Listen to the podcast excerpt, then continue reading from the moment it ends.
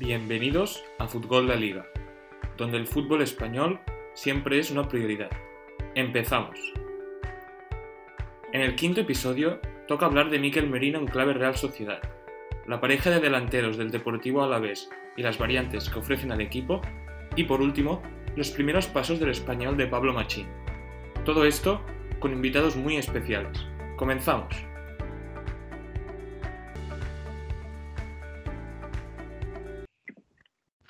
La parcela ofensiva de la Real Sociedad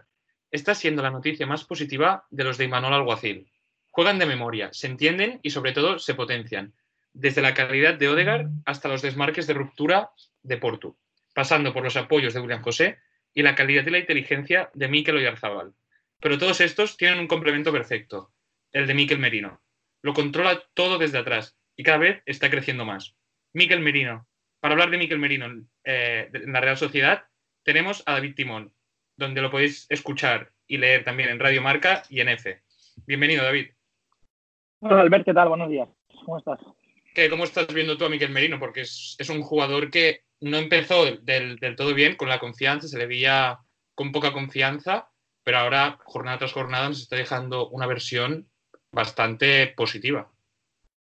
Pues Sí, totalmente. Es un jugador al que yo creo que le ha costado encontrar el rol en esta Real Sociedad.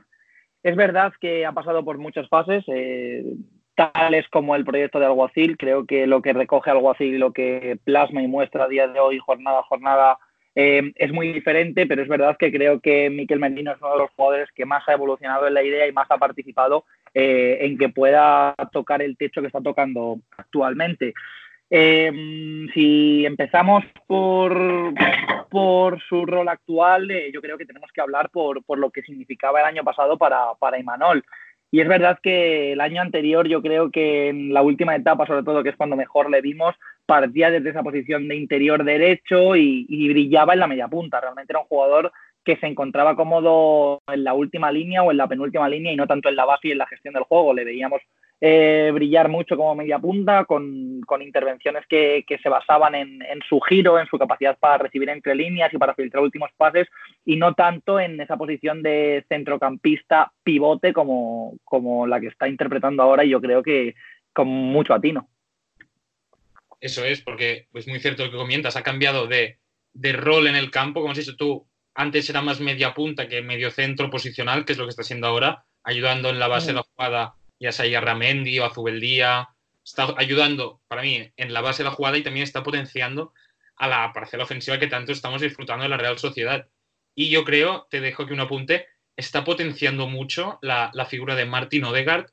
bueno, en estos, en estos últimos partidos, porque está, le está encontrando, le está potenciando y se, se están entendiendo sobre todo. Bueno, es que para empezar a hablar de, de Miquel Merino tenemos que, entender que es un centrocampista de muchos rasgos. Realmente ahora este tema del todocampista está sobre la mesa con, con Fede Valverde y realmente Miquel Merino es un jugador eh, no de corte físico parecido, pero sí de similares características. Es un chico que,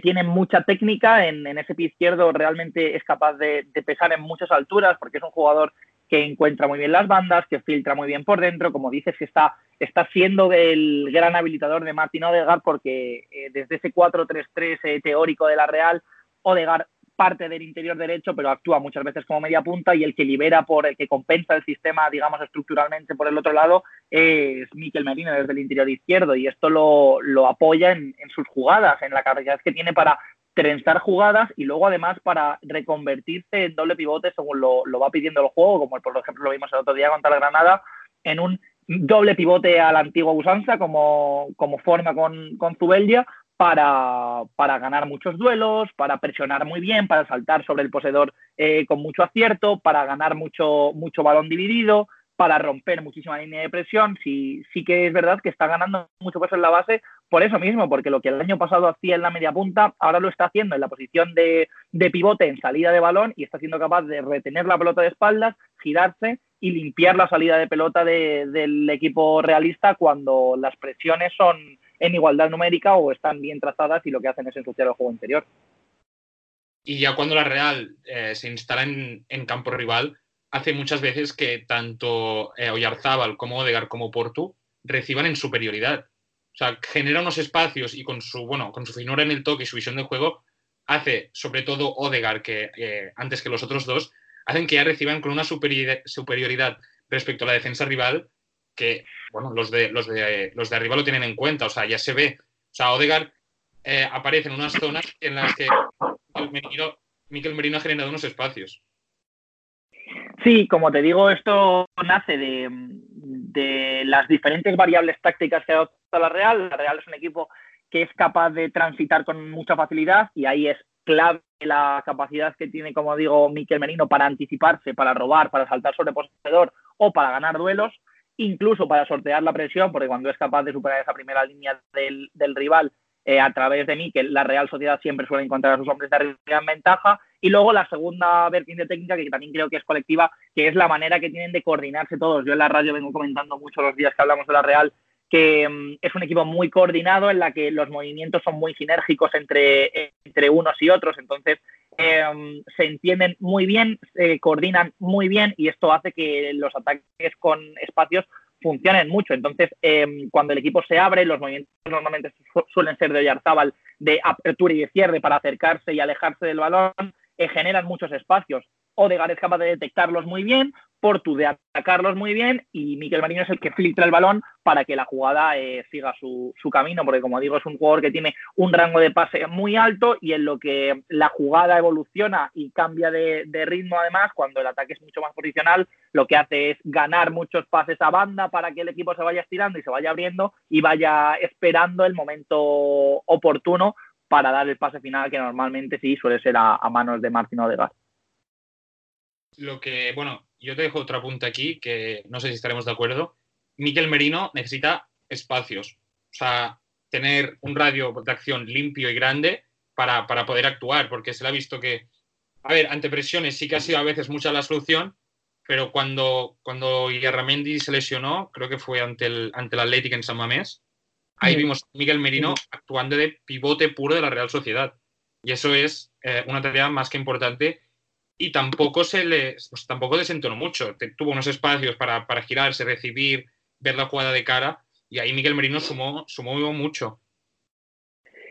Em, sí, pero yo creo que aquí, aquí empieza el debate porque yo realmente creo que mm, el crecimiento de Miguel Merino nace del peso que puede ganar en la base de la jugada. Eh, la lesión de Yarra realmente al equipo no le favorece pero es verdad que a Miquel Marino le ha servido para encontrar su rol, que también, por cierto, creo que es compatible con, la vuelta de Iyarra. Pero es verdad que yo cada vez le encuentro más cómodo eh, gestionando esa, primera salida de balón, esos primeros pases, independientemente de que esté más liberado y goce de más espacios para, para que el pase directamente sea filtrado a la última línea o para sortear esas primeras líneas rivales y tener que andar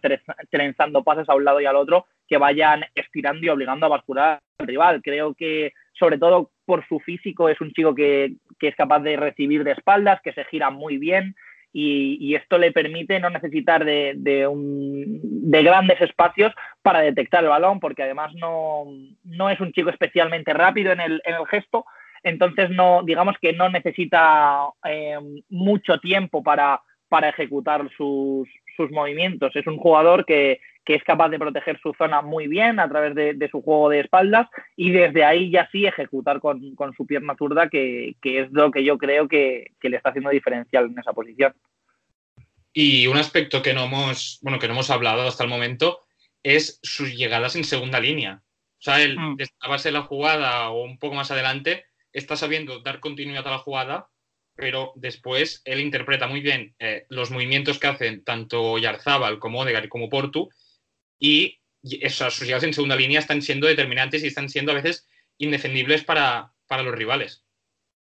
Sí, esto, esto sí que es completamente clave. Creo que viene ligado y que lo hemos dejado entrever cuando hablábamos del todocampismo. Es verdad que que es eh, un, jugador con muchísimas condiciones y una de ellas, por supuesto, es su capacidad para hacer daño arriba, para definir y para hacer eh, bueno ese pie izquierdo que tiene en los últimos metros. Eh, realmente no es el rol que mm, más le conviene en estos momentos porque sí que si se suma al ataque en exceso puede mm, desproteger la, transición y puede desproteger la estructura defensiva de, su equipo ante, ante equipos que sean capaces de, transitar a, la espalda del medio centro. Pero es verdad que es un chico que en la última línea y en la frontal del área suma mucho y que cuando lo hace, lo hace con bastante tino y con bastante acierto, porque es capaz de acompañar la jugada y, como dices, de leer esos movimientos que, que normalmente eh, ya de por sí son indefendibles para, para, las defensas porque requieren de muchísimo trabajo y de, muchísima concentración de, de Oyarzábal, de Portu y de los apoyos de, de, William José y cuando el equipo es capaz de atacar en manada y se lanza con todo contra la rival, es verdad que, que Merino puede aprovechar esa inercia y sumarse a la última línea, no tanto para el remate, pero sí para por lo menos cazar la segunda jugada y tratar de finalizarlo. Pues eso es, yo estoy completamente de acuerdo con lo que acabas de decir. Y ahora, David, no te he dicho esta pregunta antes. Eh, ¿Es Miquel Merino carne de selección? O sea, ¿sus características crees que casarían con la, con la actual España de Robert Moreno? Es una, es una muy buena pregunta. Em, creo que tiene condiciones para, para, llegar a la selección. Desde luego el potencial es indudable y, más aún viendo en la temporada que está haciendo, que le está llevando a convertirse en uno de los centrocampistas de la liga. Pero es verdad que, la idea de, Rubén Moreno todavía deja, deja ciertas dudas sobre las que costaría encajar a Miquel Merino. Hemos visto la desconvocatoria de, o la no convocatoria, mejor dicho, de, Dani Parejo, que yo creo que lo, que realmente aloja son cuestiones sobre, sobre el centro del campo de la selección española, más que soluciones y sobre potenciales escenarios ya sentados en los que se pudiera sentar. Entonces, a día de hoy podría ser una, por nivel, desde luego, que podría ser una opción, pero creo que en el estado en el que se encuentra la estructura de la selección a pocos meses de que, de que lleguen los grandes torneos, eh, no es una opción viable porque debería mantener un estilo muy definido durante mucho más tiempo que además se casara con la idea que tiene Robert Moreno que creo que ni nosotros mismos todavía somos capaces de, identificarla, porque como te digo, hoy ha salido el probablemente mejor centrocampista de, la liga de la convocatoria y esto lo único que hace es alojar dudas más que respuestas. Eso es, yo estoy de acuerdo con lo que esta pregunta, o sea, a nivel de selección Miguel Merino lo tiene y eso está claro. La cosa es, eh, la pregunta esta le tendríamos que hacer a Robert Moreno, porque aquí estamos a, pocos, bueno, a meses de, de la Eurocopa y no sabemos qué hoja de ruta toma la selección, qué juego tiene la selección. Bueno, esta España. Dependerá, dependerá de lo que tenga por delante el centro del campo, del, otro centrocampista u otros centrocampistas, en el caso de que juegue con tres, eh, acompañarán a, los mediocentros, por lo que no es una cuestión independiente del nivel de Miquel, que como creo que ambos coincidimos, eh, está más que demostrado en, en lo que va de temporada. Eso es, primero hemos de saber qué quiere Robert Moreno con, con España y luego ya los complementos como podría ser, como podría ser Miquel Merino. Exactamente. Bueno, David, muchas gracias por, volverte a pasar por aquí. Es un placer tenerte por aquí. Nada, Albert, ya lo sabes y cuando me necesites aquí estamos para charlar de nuestra liga. Eso es. Y ahora vamos a hablar del Alavés en clave José Luis y Lucas Pérez con, con Adrián Blanco. Vamos a ello.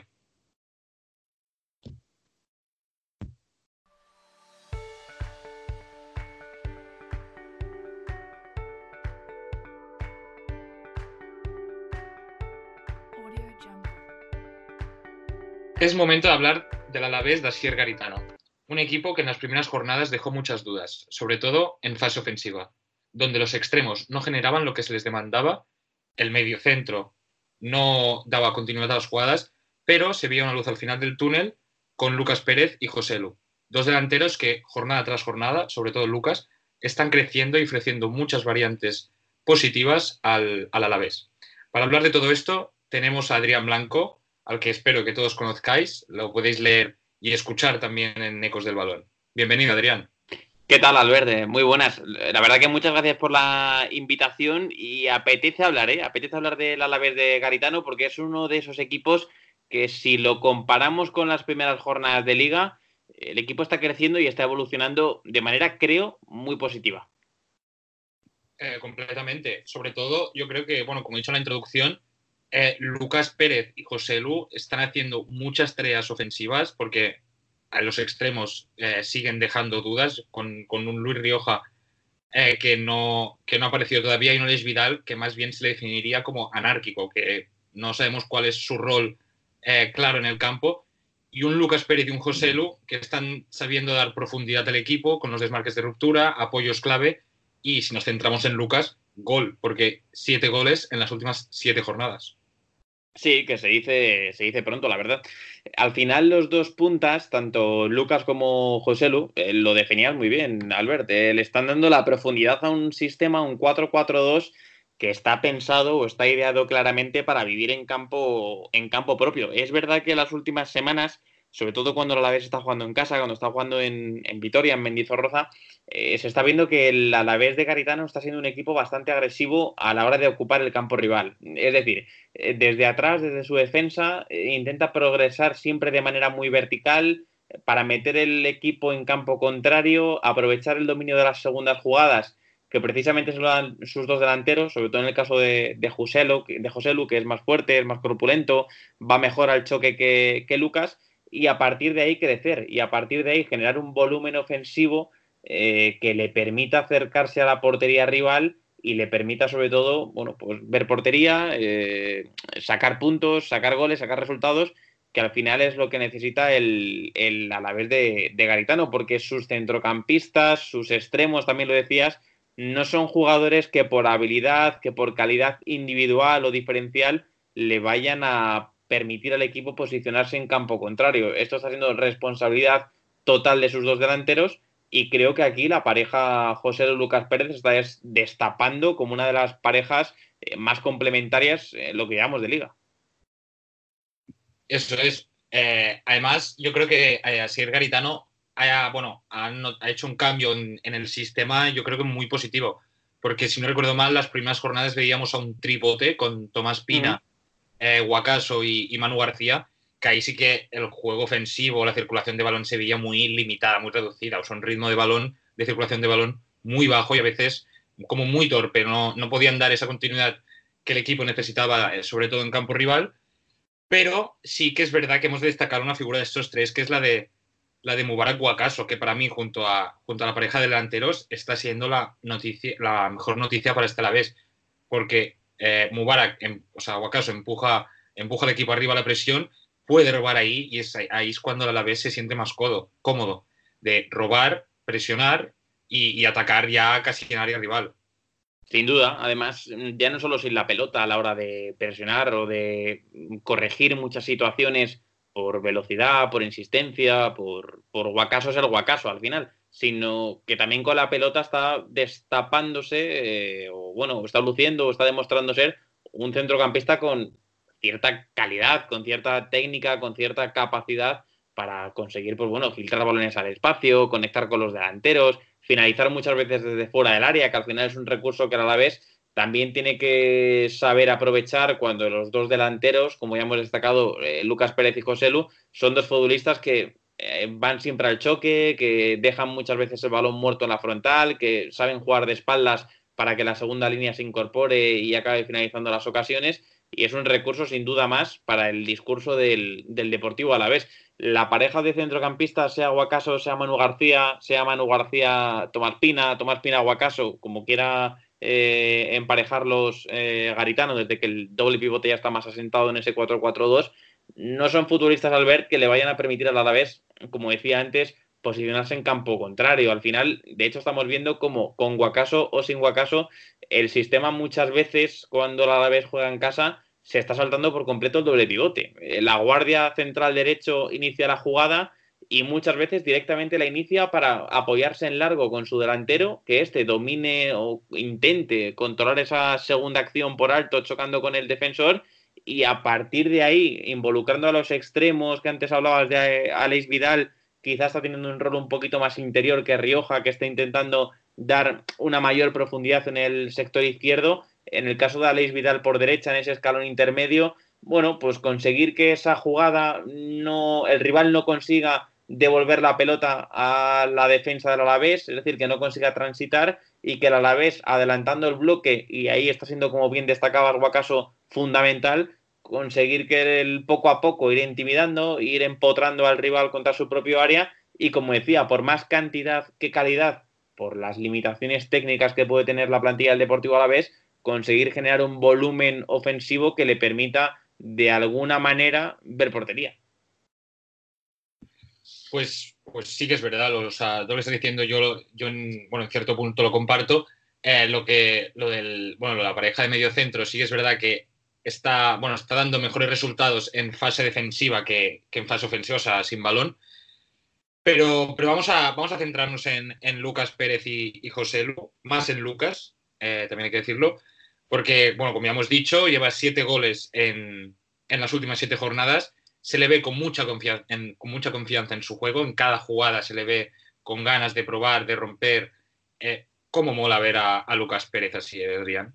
Sí, la verdad que es un gustazo que la liga haya recuperado un delantero como, como Lucas Pérez, ya no solo porque haya vuelto a la competición, sino porque Lucas esté mostrando este nivel. Yo personalmente no creo que volvamos a ver a Lucas Pérez de aquella fantástica temporada en el Deportivo de La Coruña. Creo que ese Lucas Pérez ya no existe, pero estamos viendo otro Lucas Pérez en un rol reconvertido, en una manera de interpretar el juego diferente a la de aquel momento, donde es verdad que no está yendo tanto al espacio porque seguramente ya no tenga las piernas de antaño, sino moviéndose más en el apoyo, eh, llevándose muchas veces esos rechazos que José Lu consigue provocar eh, con sus saltos y con sus fricciones con el defensor rival y al final está siendo un jugador que, no se puede obviar esto, que es que está metiendo la pelota dentro de la portería. Y esto por un equipo como el Deportivo Alavés, con tantas limitaciones, como estamos diciendo, a la hora de proponer, a la hora de generar fútbol, a la hora de desbordar a su rival, es fundamental. Que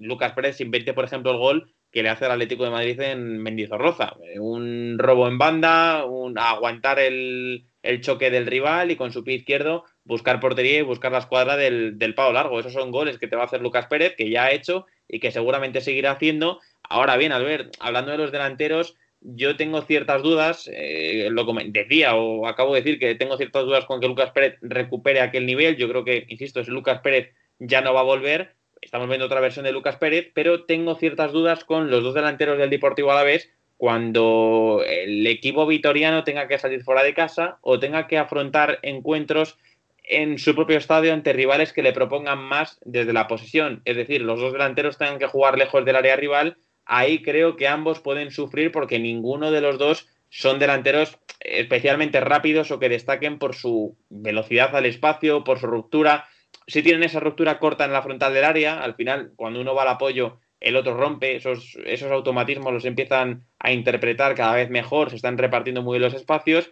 pero se puede echar en falta, creo, el Deportivo les podrá echar en falta ese perfil de jugador como el de Munir, ese perfil eh, de jugador que al final, desde su propia iniciativa, desde su propia capacidad individual, consiga coger la pelota, conducir y meter al equipo en campo rival. Es un perfil que de delantero que a la vez no tiene desde hace años, porque la temporada pasada tampoco lo tuvo, pero claro, el año pasado, la temporada pasada, tenía a dos extremos como Ibai y sobre todo Johnny Rodríguez, que al final compensaban esta debilidad que puede tener ahora mismo en su plantilla el equipo de Garitano.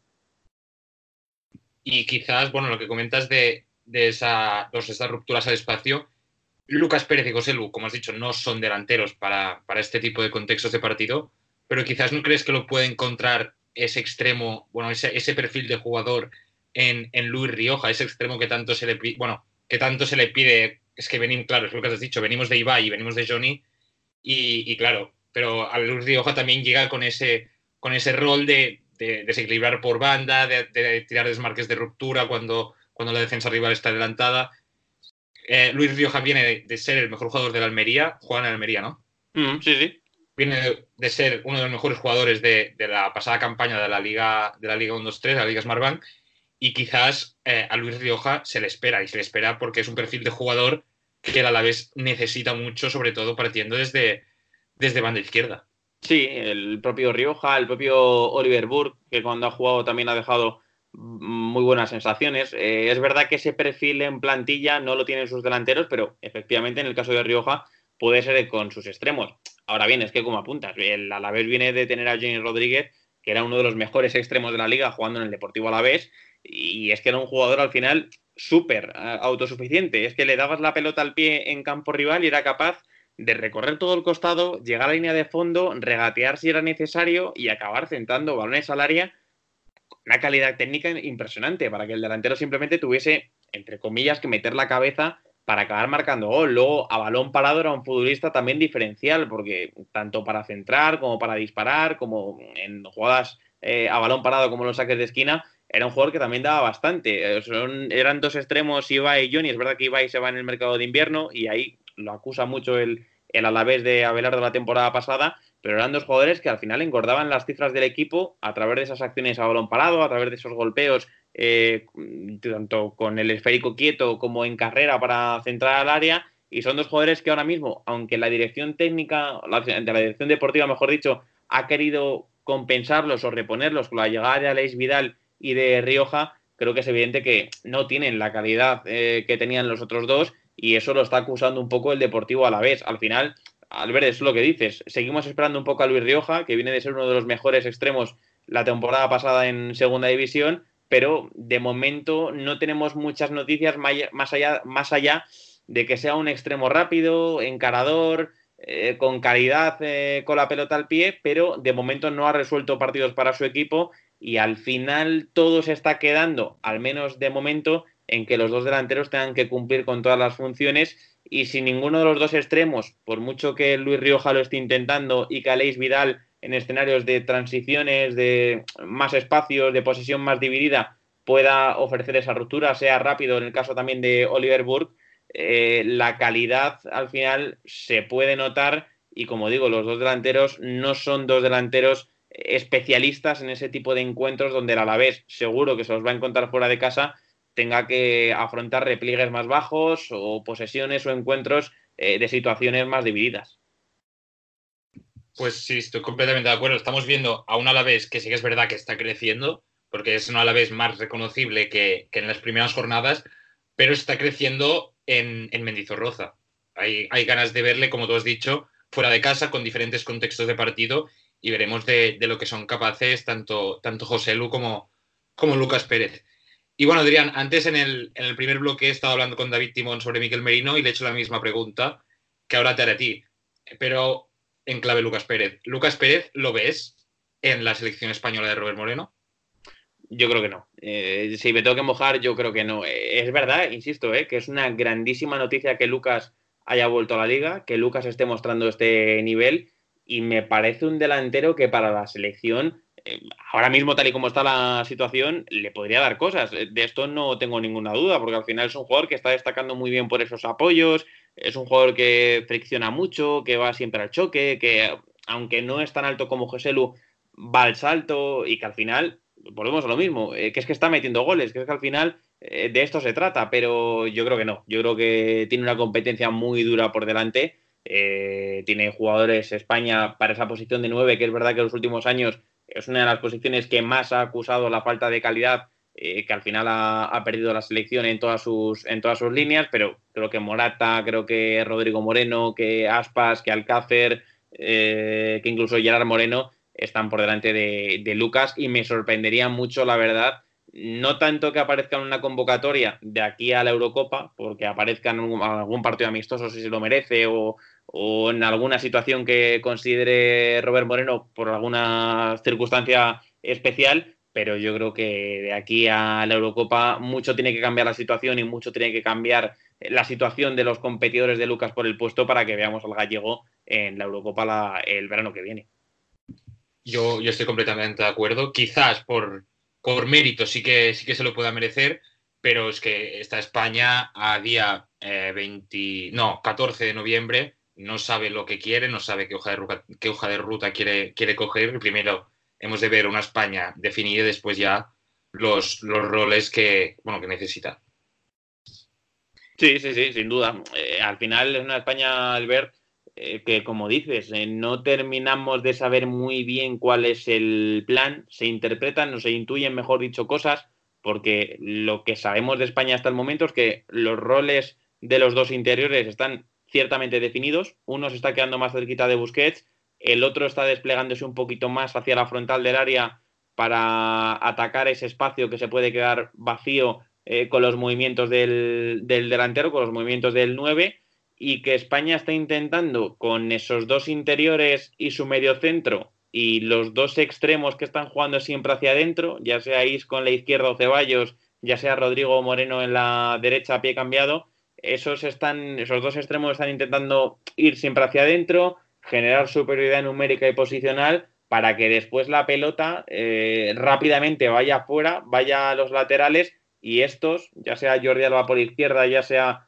por derecha Carvajal o Jesús Navas, encuentren situaciones de desborde o situaciones relativamente cómodas para no tener que encarar a muchos rivales y acabar centrando al, al área. Pero de momento es lo único que sabemos de España hasta la fecha y la verdad, a mí me sorprende mucho que con la clasificación ya en la mano y a siete meses vista de la cita, que no queda tanto tiempo, Robert Moreno siga probando cosas y no acabe ya de afianzar un bloque eh, con el que empezar a sentar unas ideas, unas sinergias, unos automatismos, crear un sistema en definitiva que es el que España tiene que llevar muy trabajado de cara a la Eurocopa porque, como decía, como te decía, es que al final la pérdida de calidad creo que es más que evidente en la selección en los últimos años.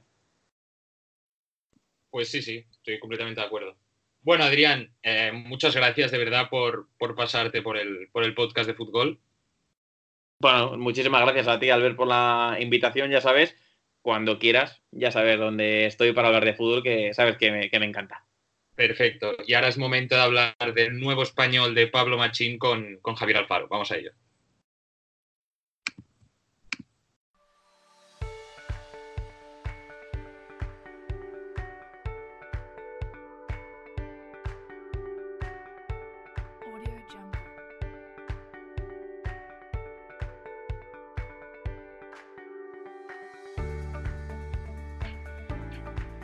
Bueno, momento de hablar del nuevo español de Pablo Machín. Pero aquí en el podcast ha habido un cambio de última hora. En lugar de Javier Alfaro, traemos a Joan Camí, al que podéis leer en Pericos Online. Bienvenido, Joan. ¿Qué tal, Albert? Un placer, como siempre. Bueno, eh, estamos viendo los primeros pasos del, del, nuevo español de Pablo Machín, con los carrileros eh, pues actuando como nos esperábamos, con un Víctor que, que ya ha demostrado de lo que es capaz en los pocos partidos que lleva Machín al frente del equipo, con una Adrià Pedrosa que, que, bueno, no ha desentonado, pero, pero están ahí dejando, dejando su marca. ¿Cómo ves tú estas, bueno, estas dos posiciones? Eh, bueno, interesantes, la verdad, porque con perspectiva de futuro, dos jugadores que encajan bien en la posición de, de carrilero. Sí que es verdad que Víctor quizá uno está un poco verde, hay que aceptarlo, es un jugador que acaba de aterrizar en, en, primera división, tiene que equivocarse, porque al final todos los jugadores deben equivocarse, pero en ese sentido me gusta, porque es descarado, es atrevido, tiene carácter, le a cualquier jugador, independientemente del minuto del partido y, de, y, del resultado, y en ese sentido creo que va a crecer mucho con, con Machín y que, y que, le va a dar mucho al equipo, porque al final son dos posiciones, la de carrileros, que le dan sentido un poco al, a la estructura, al, al esquema de, de, Pablo Machín, y Pedrosa creo que ya más contrastado, debe mejorar algunos aspectos defensivos cada vez que coge el balón y, y, puede encender su moto, pues el español genera, genera peligro. Evidentemente tienen que pulir cosas todavía, porque el español está como está, porque individualmente todavía no están al máximo nivel, pero yo estoy muy tranquilo y tengo la certeza y la confianza de que van a ser titularísimos, importantes de aquí a, a final de temporada, seguro.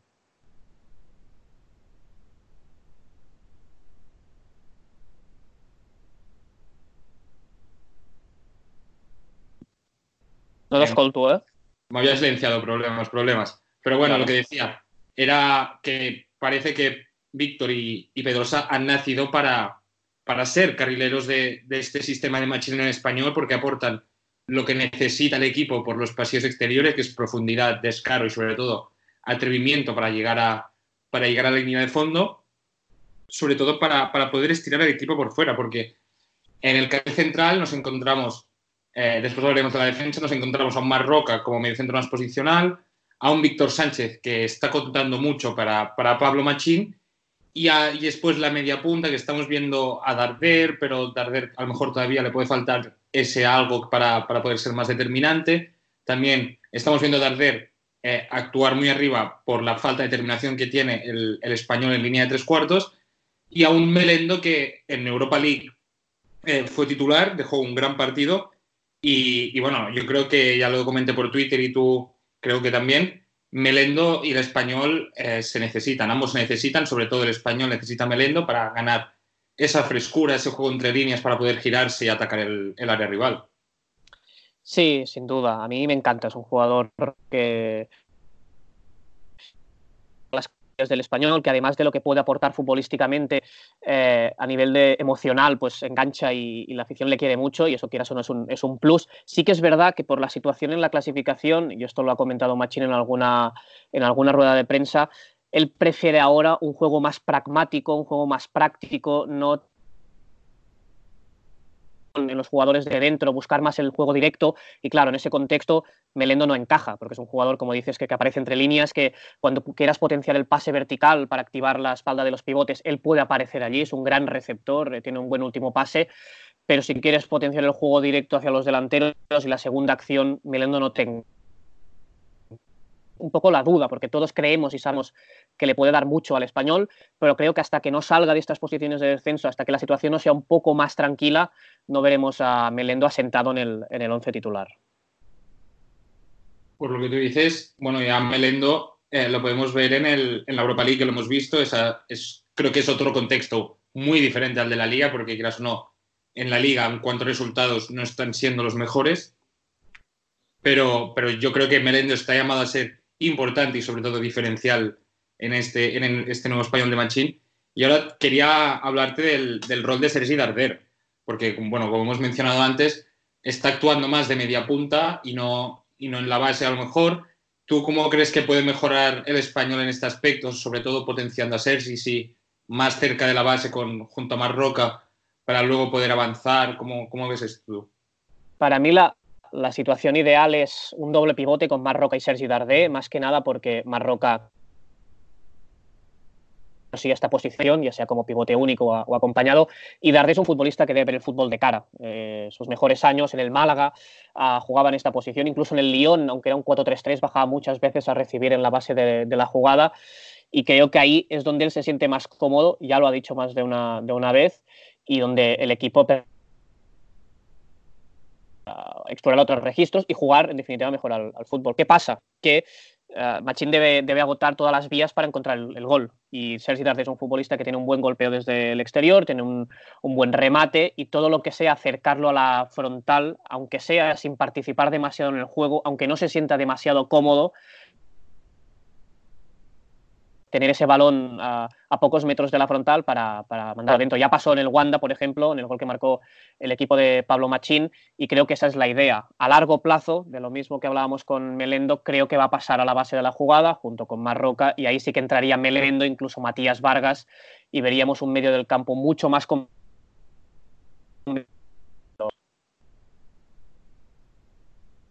Bueno, el otro día tenía yo un debate con, bueno, de, de Sergi Darder, con, un, aficionado, del español y comentábamos eso de que la confianza en, y el aspecto mental en el bueno en Sergi Darder eh, es un aspecto muy a tener en cuenta porque puede encadenar dos partidos perfectos y entonces se le ve con, una confianza en su juego muy buena también para, él y para el equipo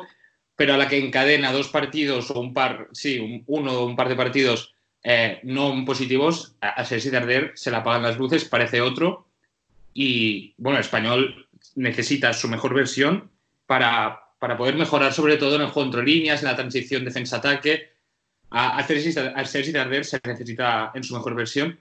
Y antes ha sacado, ha sacado un nombre que, yo quería eh, mencionar en, este, en esta charla, y es el de Monito Vargas, porque se está viendo actuando más por, por el carril central que de costumbre, ya por cuestión de sistema, para dejar la banda para, Pedrosa, pero es que Matías Vargas no estaba del todo acostumbrado a este rol, él acostumbraba a recibir para encarar y en este nuevo rol de media punta entre líneas necesita recibir, girarse para poder atacar. a lo mejor se le está viendo poco, no tiene el mismo impacto, pero ¿cómo ves tú esto? Mira, esta, esta semana habló en rueda de prensa y dijo que, que sí que es verdad que no está del todo acostumbrado, que no, ha jugado tanto a este tipo de rol que le está exigiendo Machín. Yo creo que es un jugador que partiendo de banda, como comentabas, banda izquierda, pegado a la línea y dibujando esa diagonal para luego es un gran jugador, pero se debe adaptar. Es verdad que Machín lo ha utilizado en el perfil diestro de esta media punta, ahí no termina de eh, entender e interpretar bien el juego, creo que no, toma buenas decisiones, se pisa con otros compañeros, no mm, ataca el espacio que debe atacar y creo que jugando a pierna cambiada sí que podríamos ver la, una de Matías Vargas. Al final creo que es el jugador, además de Buley, que te debe dar un poco la profundidad. Es un jugador que también ataca bien los espacios, es un jugador que, va, que es rápido, que es veloz, y en ese sentido, si uno de los mediapuntas, sea Dardé o sea Melendo, es más de venir a recibir, es más de, toque, de control, el otro, en este caso Matías Vargas, debe ser más de, romper al, al espacio